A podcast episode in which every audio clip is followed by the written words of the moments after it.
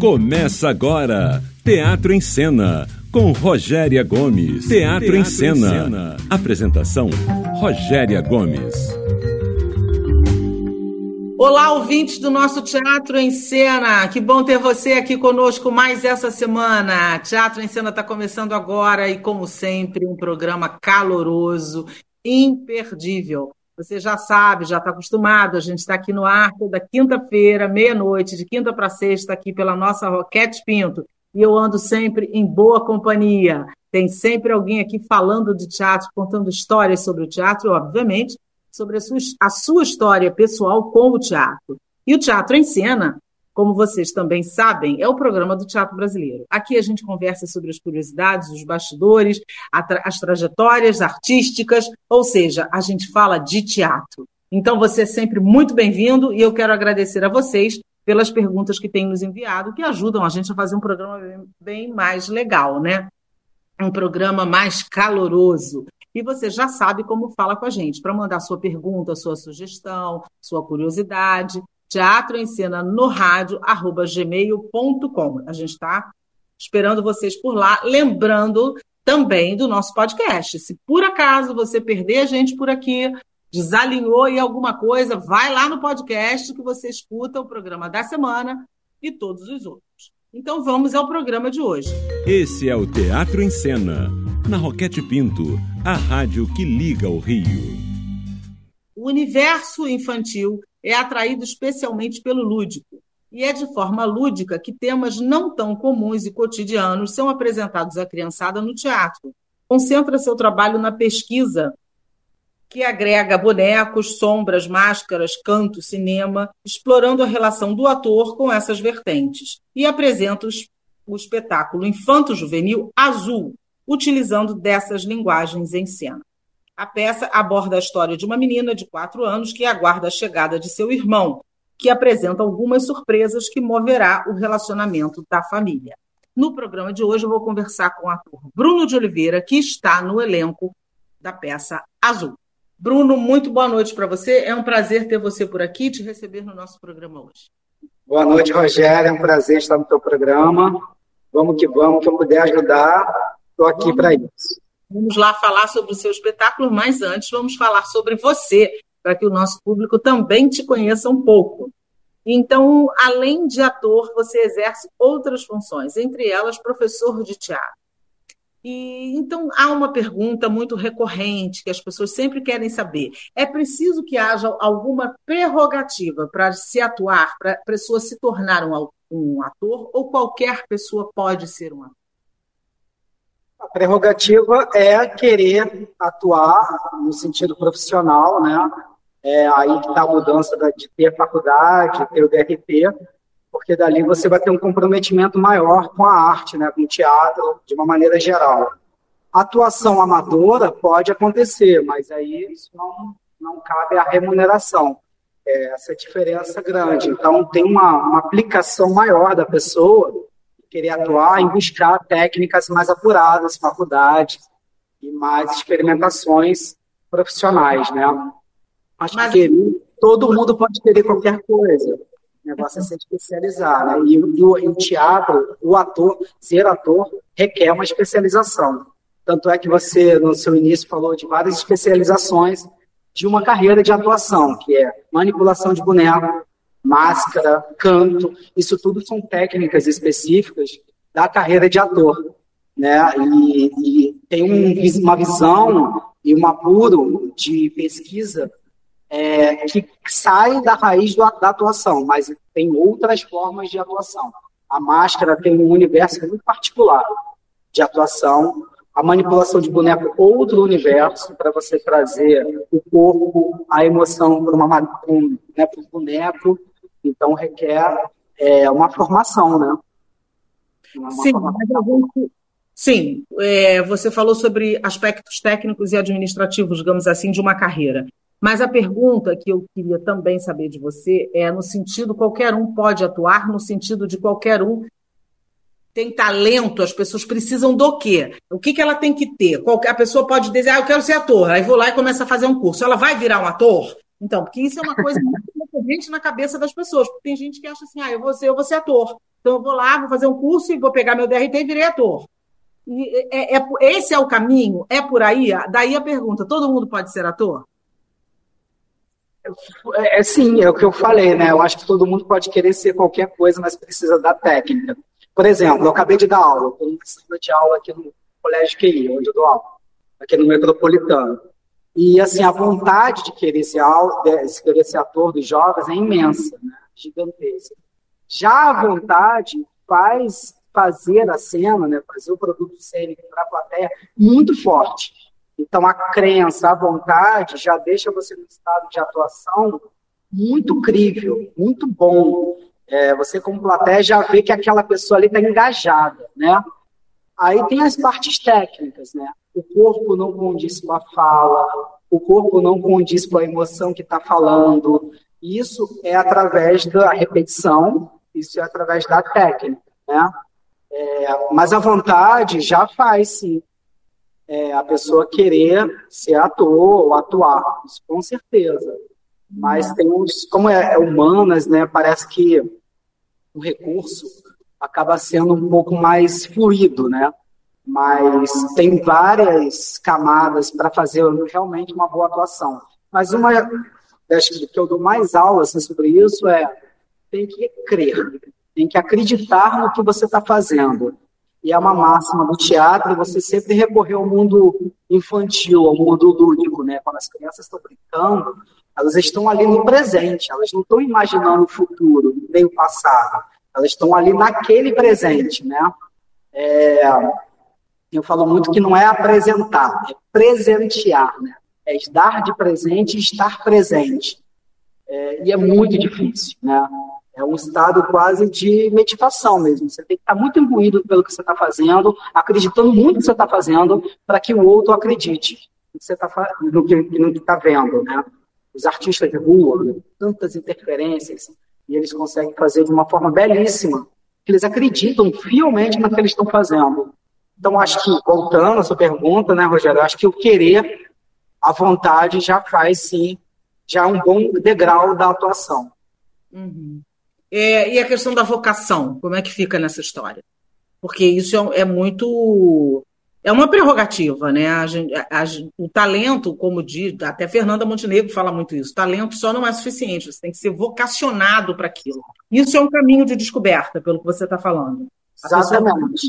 Ao longo do Exatamente. Processo. Por exemplo, tem situações que botam no teatro, né? falando de professor, num olhar assim de professor. Minha filha canta muito bem, sempre cantou. É, ou minha filha sempre fez vários personagens que ela via na televisão. Ó, aí bota no teatro. Só que chega para ensaiar uma peça, tem uma dezena de outras coisas que aquela filha que estava no lugar super cômodo fazendo para a mãe fica com dificuldade, com vergonha.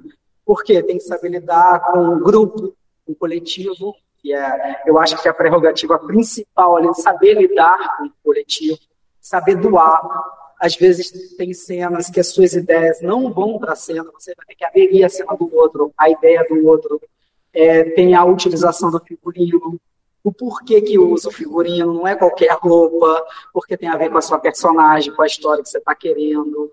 Então, se você usa uma determinada fala, condiz um personagem que está escrito com a idade, então tudo começa a criar fatores que faz a pessoa, nossa, eu, eu, eu me fascino, quero muito saber mais, ou aquilo que eu fazia em casa, então tá tudo errado. Não, não tá tudo errado. A gente só está colocando mais camadas. Uhum. Né? Eu digo muito nas minhas aulas que eu não sou animador. Nada contra, nem, nem comparando. Eu não tenho que chegar e gerar várias fórmulas e jogos interessantíssimos. Eu tenho que fazer uma pedagogia para a cena. Uhum. E respeitar quem está assistindo. Porque a gente vai ali para apresentar algo com muita potência, tirar a pessoa daquele lugar da vida cotidiana dela para um outro mundo, mesmo que ela reflita sobre a vida cotidiana dela. Então tem que ter um comprometimento vocacional gigantesco. Assim.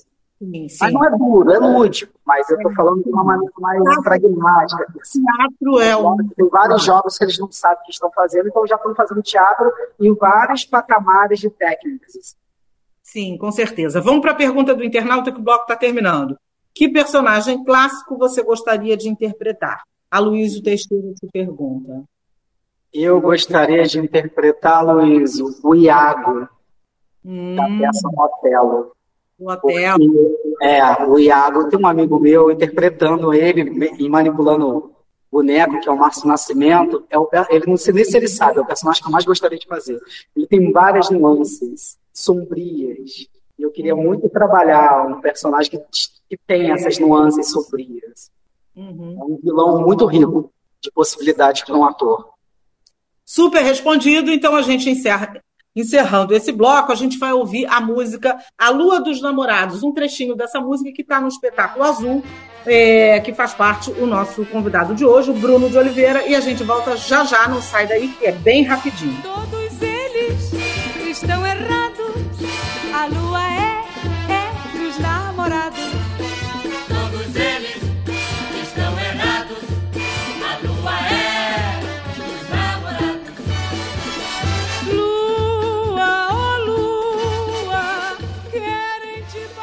Esse é o Teatro em Cena, na Roquete Pinto, a rádio que liga o Rio. Voltando com o nosso Teatro em Cena de hoje, eu estou conversando com o ator, professor, diretor e produtor Bruno de Oliveira, que está no espetáculo Azul, ao lado da Artesanal Companhia de Teatro.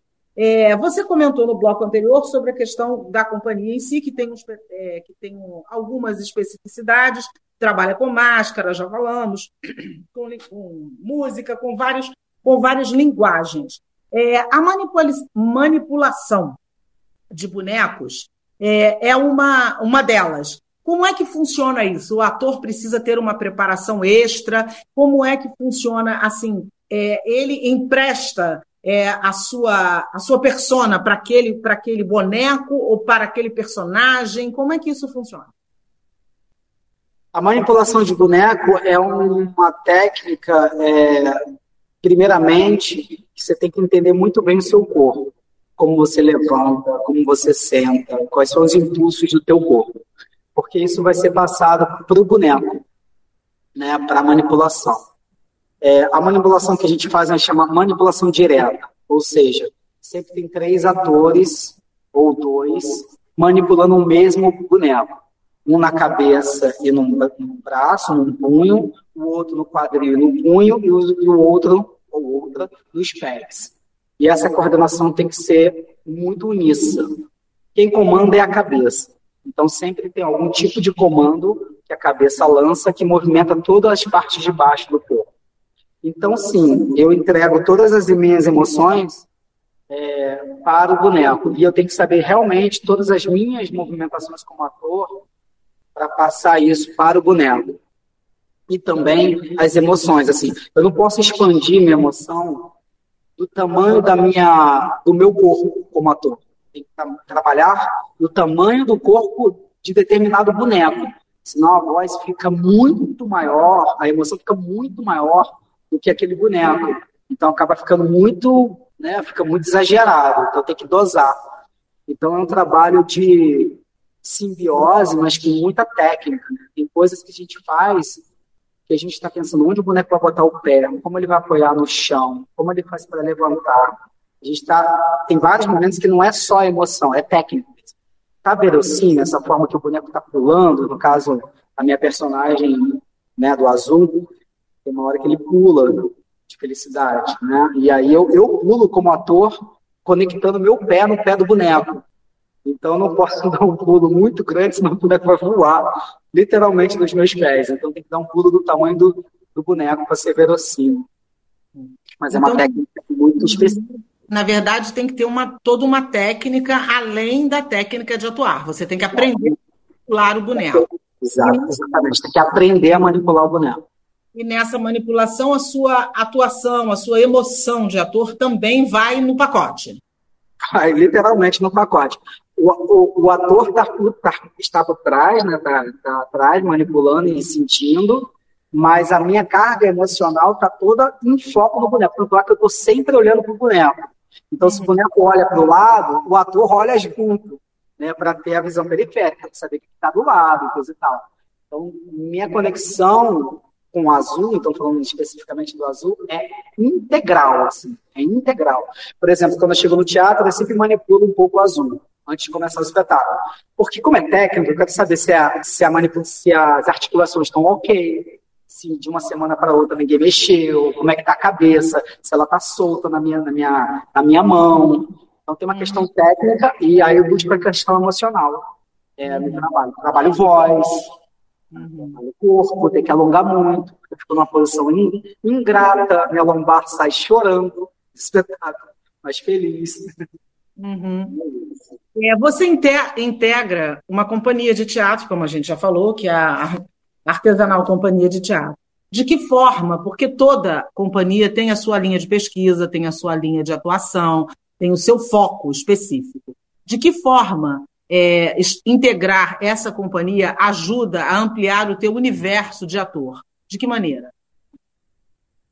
Pois é, trabalhar em companhia no Brasil hoje é muito difícil, né? Porque o subsídio ele não acontece, né? Graças a Deus nós tivemos o patrocínio do Centro Cultural Banco do Brasil e aí viabiliza um trabalho de uma equipe gigantesca trabalhar junto. Então tem cenógrafo, coreógrafo, é, instrutor de manipulação, instrutor de máscara.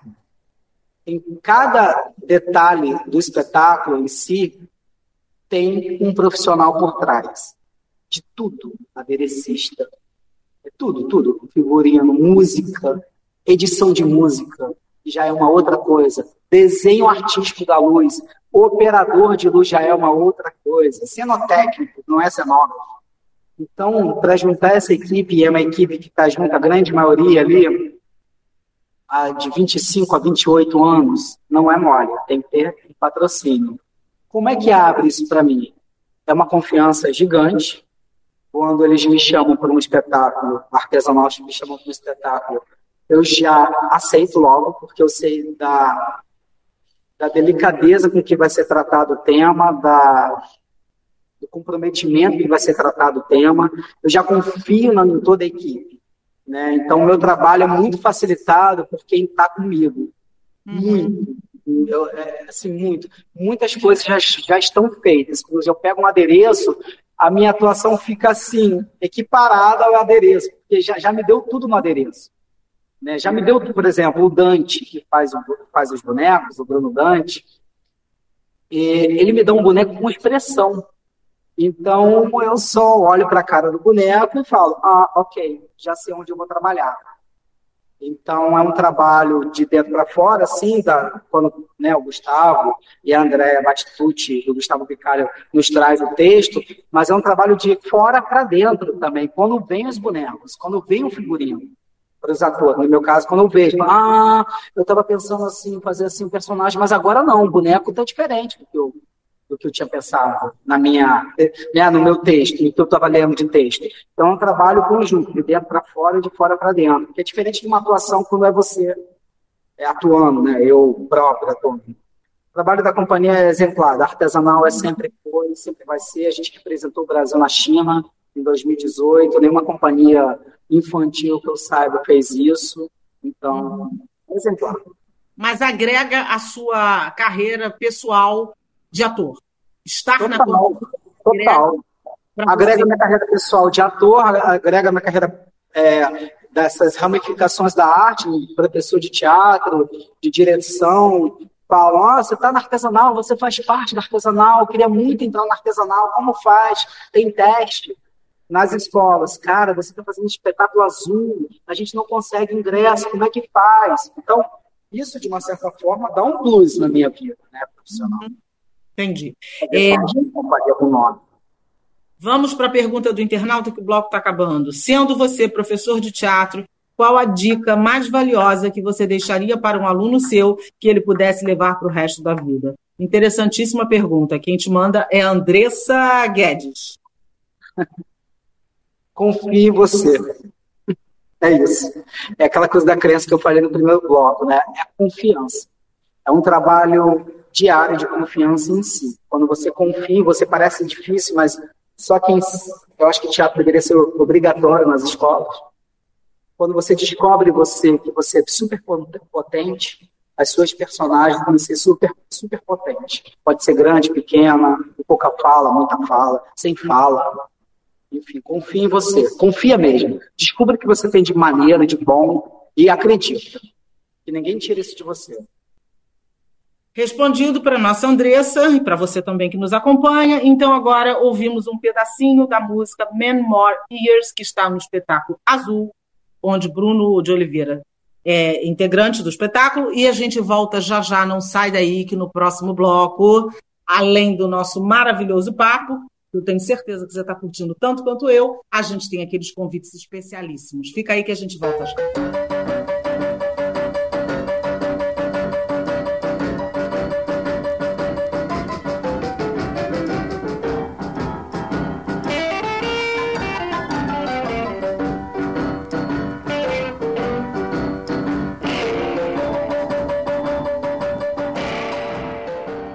Esse é o Teatro em Cena, na Roquete Pinto, a rádio que liga o Rio. Voltando com o nosso Teatro em Cena de hoje, eu estou conversando com ator, professor, diretor Bruno de Oliveira, que está no espetáculo Azul, um espetáculo infanto-juvenil que tem manipulação de bonecos, máscaras, é um espetáculo todo interessantíssimo e vamos falar sobre ele agora. Bruno, você, o espetáculo Azul fala da história de uma menina de quatro anos chamada Violeta, que está aguardando a chegada do seu irmão, que traz várias é, nuances a, a, essa família com a chegada desse irmão, que é em que vocês tratam nesse espetáculo do TEA, que é o transtorno espectro autista, de uma forma é, bacana, lúdica, delicada, mas é alguma coisa que perpassa essa história. Eu queria que você falasse um pouco do espetáculo e queria que falasse como você faz para compor a Violeta. Bom, o espetáculo, acho que você já deu a sinopse, que é maravilhosa essa aí. Rogéria é uma criança que vive a atenção só para ela, Violeta. Começa com quatro anos e, em determinado momento, nasce o irmão dela. É, quando ela está passando por uma festa, não vou dar o spoiler, está passando por uma festa, os pais chegam em casa com um irmão. E, e aí começa essa divisão da atenção. É mãe, pai, os pais sabem, quem tem dois filhos já sabe, os próprios irmãos já sabem, divisão de atenção. Já tem aí um conflito, né? Essa divisão de atenção.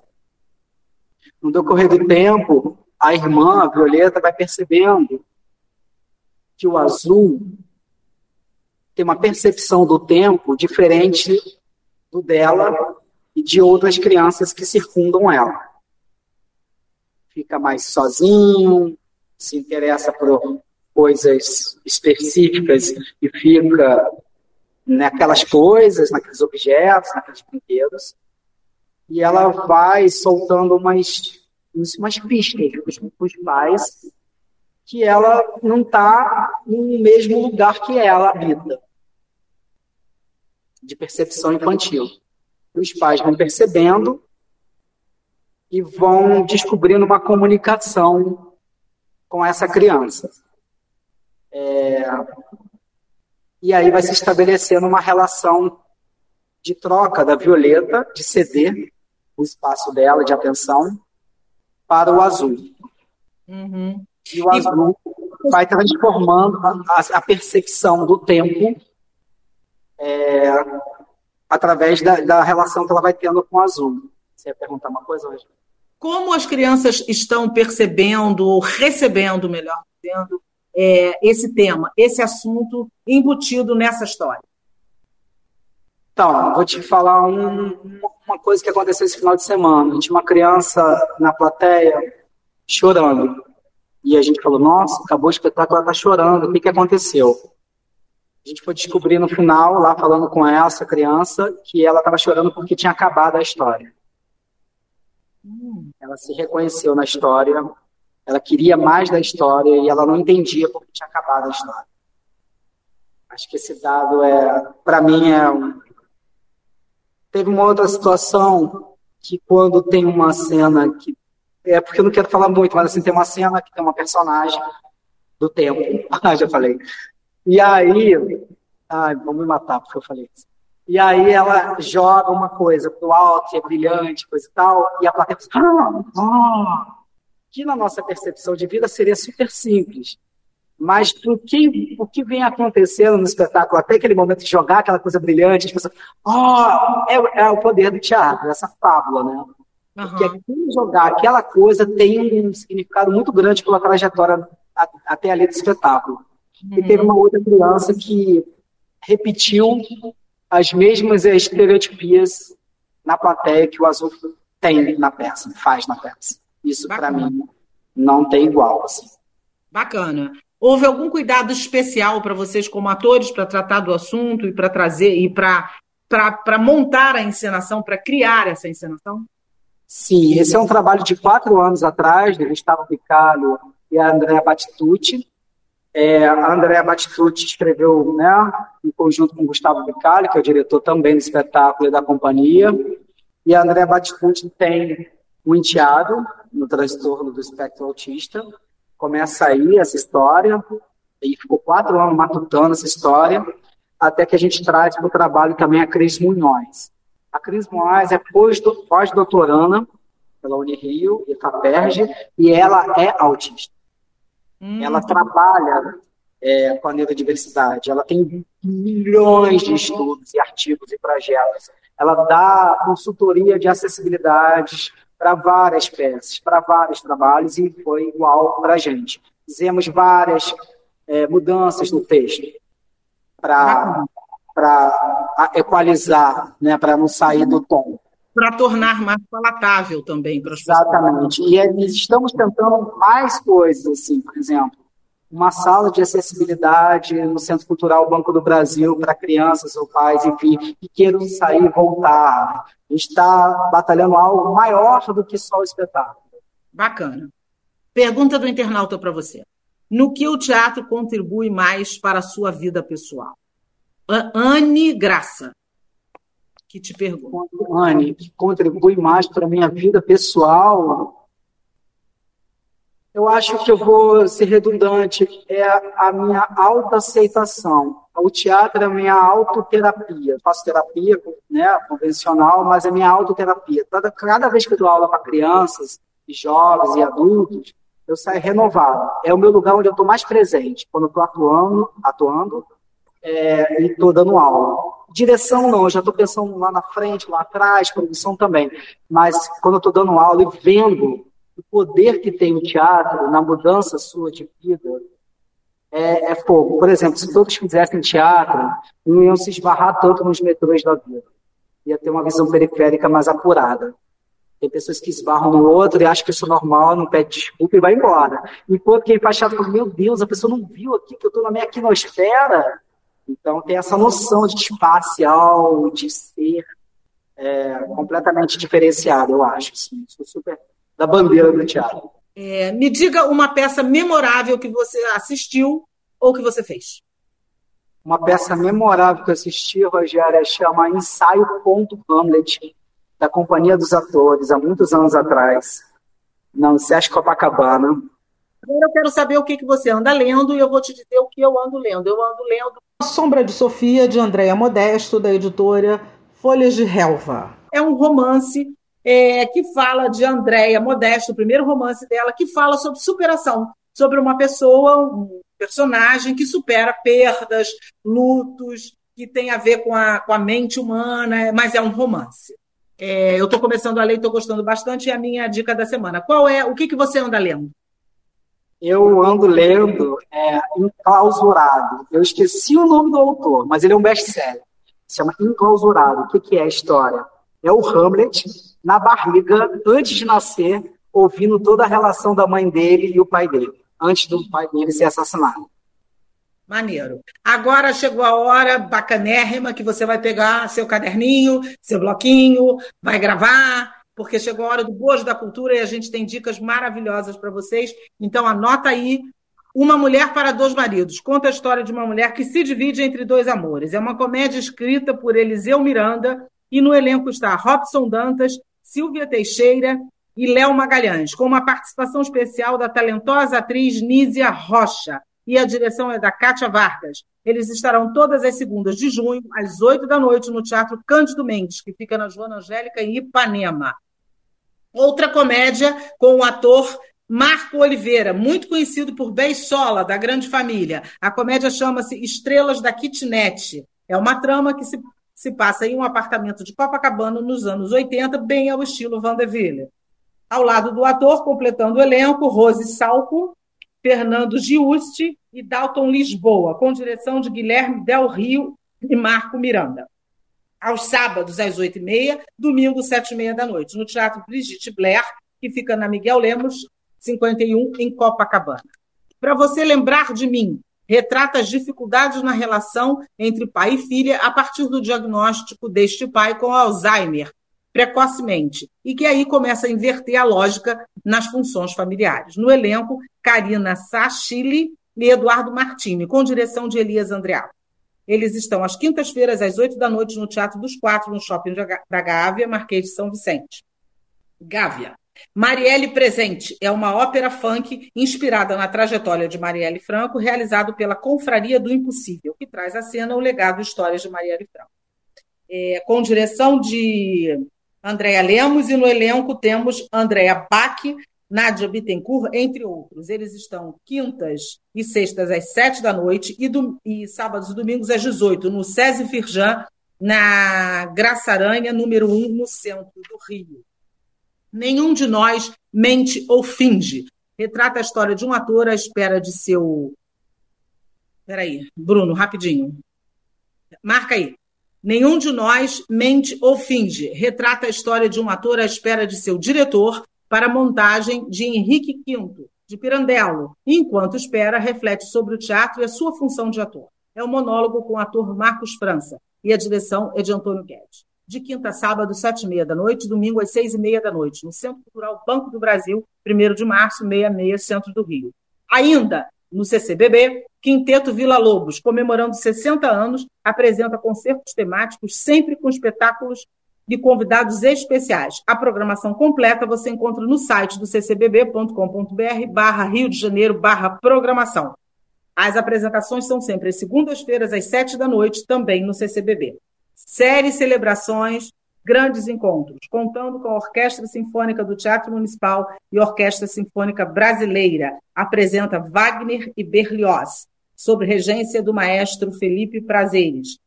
É, falando desses dois gênios e ainda com a participação especial da soprano Eliane Coelho. Duas únicas apresentações nesse final de semana, sexta e sábado às sete da noite. Teatro Municipal fica na, na Cinelândia, Praça Floriano, sem número. Projeto Transformarte oferece oficinas gratuitas que, por meio da arte, discute temas sobre consumo consciente, o impacto no meio ambiente e repro... o reaproveitamento de materiais. Dia 27 do, de maio, dia 30 de maio e dia 3 de junho. Isso acontece na Areninha Carioca Sandra de Sá, que fica na rua 12, número 1, é, as inscrições são feitas pelo arroba transformarte oficinas criativas. É o Instagram deles. E se você quiser mais informações, 3395 1630, porque a oficina é gratuita, mas tem vagas limitadas. O Mistério do Circo, espetáculo com o youtuber Enaldinho, um dos nomes mais prodígios da internet. Esse espetáculo já passou por várias cidades com muito sucesso. Chega agora ao Rio de Janeiro em única apresentação, dia 28, domingo, às 3 da tarde, no Vivo Rio. Ele conta a história de um youtuber que decide visitar um circo. O Vivo Rio fica na rua Infante Dom Henrique, 85, no Flamengo. Então, tem coisa bacana para todo mundo, para todo gosto. Vocês viram aí que a gente deu muitas e muitas dicas. E agora eu vou dar a minha dica pessoal dessa semana. Vai para o espetáculo Uma Jornada Noite Adentro. Isso tem um elenco marav maravilhoso, protagonizado pela maravilhosíssima, talentosíssima Ana Lúcia Torre. Eles estão terminando temporada nesse final de semana no Teatro Prudential. Sexta e sábado às oito da noite, domingo às seis. Qual é a sua dica? Meu querido Bruno? Júlio César no Teatro Poeira. Eu não sei os dias que eles estão, o horário que eu assisti no outro teatro, mas agora eles estão no Teatro Poeira. Isso. Maravilhosa. Eu sou fã da, dessa companhia. É um espetáculo maravilhoso, direção do Gustavo Gasparani, que já esteve aqui com a gente. É um espetáculo realmente lindo, super recomendável. Então agora chegou a hora melhor do programa, é a hora que todo mundo espera, porque você já sabe. E hoje, gente, está maravilhoso. Olha só, nós temos três convites. Então vamos lá. O primeiro que escrever para gente, teatro em cena no rádio, gmail.com, vai ganhar um par de convites para. Azul, espetáculo no CCBB, Centro Cultural Banco do Brasil, Rio de Janeiro, sábados e domingos, 16 horas, vai ficar até o dia 6 de agosto. Isso, então dá tempo para todo mundo assistir. E eu sei que é um espetáculo para a família inteira, gente. Não é só para criança. É também para criança, para criançada, mas é para todo mundo. Então, o primeiro já ganhou aí. O segundo vai ganhar para Marielle Presente, para este final de semana, para este domingo. E o terceiro vai ganhar para o show Mariana Walker mais Raia, que acontece no dia 31, quarta-feira. Ambos no SERSE Pirjan, do centro do Rio de Janeiro. Muito obrigada, Bruno. Quero te agradecer pela tua participação no nosso programa. Um prazer te conhecer. Te desejo muito sucesso. Parabéns pelo espetáculo, parabéns pelo empenho, pela ideia, pela montagem. Muito sucesso para vocês. Muito obrigado pela sua participação.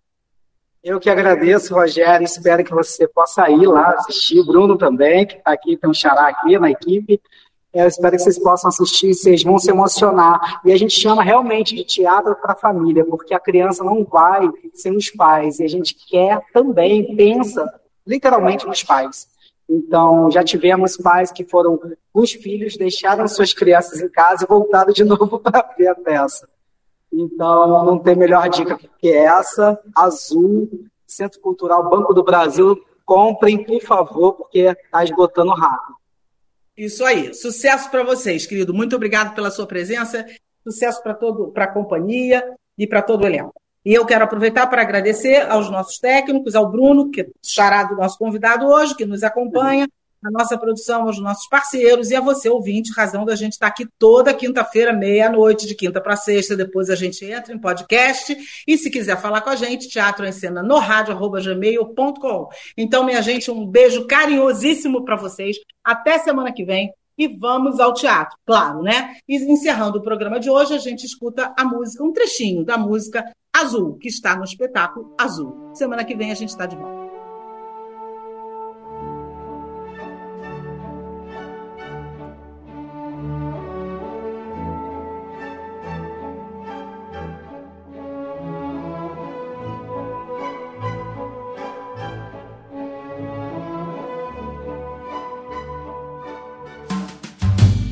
Você ouviu Teatro em Cena. Apresentação: Rogéria Gomes. Aqui, na Roquete Pinto.